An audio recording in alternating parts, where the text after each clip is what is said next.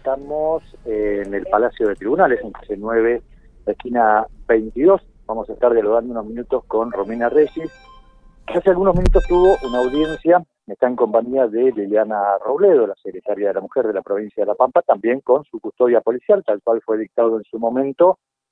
En este momento, eh, bueno, ella ya estuvo en reunión, en audiencia con el doctor Mauricio Pascual, y en este momento está la persona, la otra persona involucrada en toda esta situación de violencia en audiencia. Vamos a ver, porque bueno, cuando se termine la audiencia, ahí se verá algún tipo de resoluciones. Le, iban a dar prisión domiciliaria, primeramente le iban a dar prisión preventiva y ahora le iban a dar prisión domiciliaria, ¿esto es correcto? Exactamente, la primera información que se conoció el sábado, incluso cuando se realizó esta importante manifestación de apoyo a Romina en Caleufú, fue que hasta el lunes próximo eh, iba a ser prisión preventiva teniendo en cuenta la situación de amenazas y demás. Ayer se conoció la información de que la prisión va a ser domiciliaria. Por eso vamos a hablar unos minutos con, con Romina. Romy, buen día. ¿Cómo te Bueno, ¿cómo te tomó o cómo tomaste la, la, noticia de esta prisión domiciliaria que se conoció o que conociste en las últimas horas? Bueno, eh,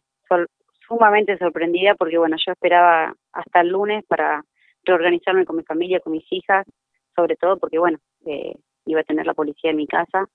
Este, se comunicaron conmigo por teléfono, ningún papel, nada, y después eh, me lo comunicó el comisario para decirme de que tal hora yo iba a tener custodia, eh, tenía que hacer un viaje a, a Luis la psicóloga porque yo sigo con tratamiento y a reunirme con, con mi abogada Cristina Salvadori. Este, así que bueno, ya desde ahí ya tengo la, custodia policial.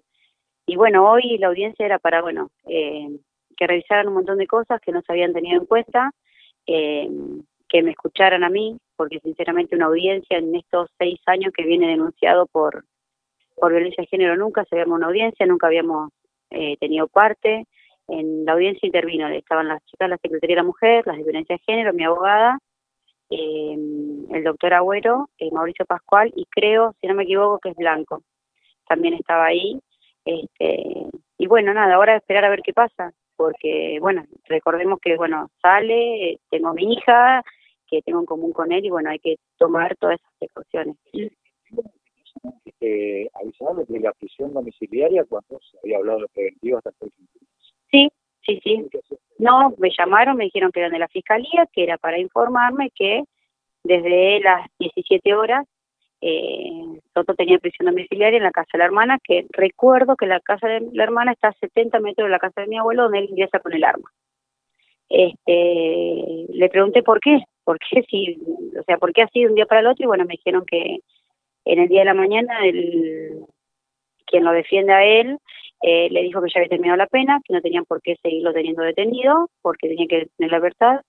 Eh, bueno, eh, Pascual entre lo que pide la fiscal, que es que siga detenido hasta que se termine con esta investigación, entre las dos posturas eh, tomó la de la prisión domiciliaria. esta prisión domiciliaria? Sí, eh, no creo en la justicia. Tal cual, porque bueno, nunca eh, nunca hubo otro tipo de cámara Gesell, nunca se llamó de testigos a mi familia, nunca se llamó testigo, o sea, hubo un montón de cosas en el medio que no se tuvieron en cuenta y bueno, eh, gracias al equipo de abogados que tengo ahora, eh, va a estar bueno retomar algunas cosas. Un poco de tranquilidad, no solo la custodia policial, de la cual estamos acompañada de manera permanente, sino también estaba acompañado por Liliana Osmedo, que es la secretaria de la Mujer, el acompañamiento que recibiste durante el día sábado con mucha gente de Caleufu que salió a apoyar.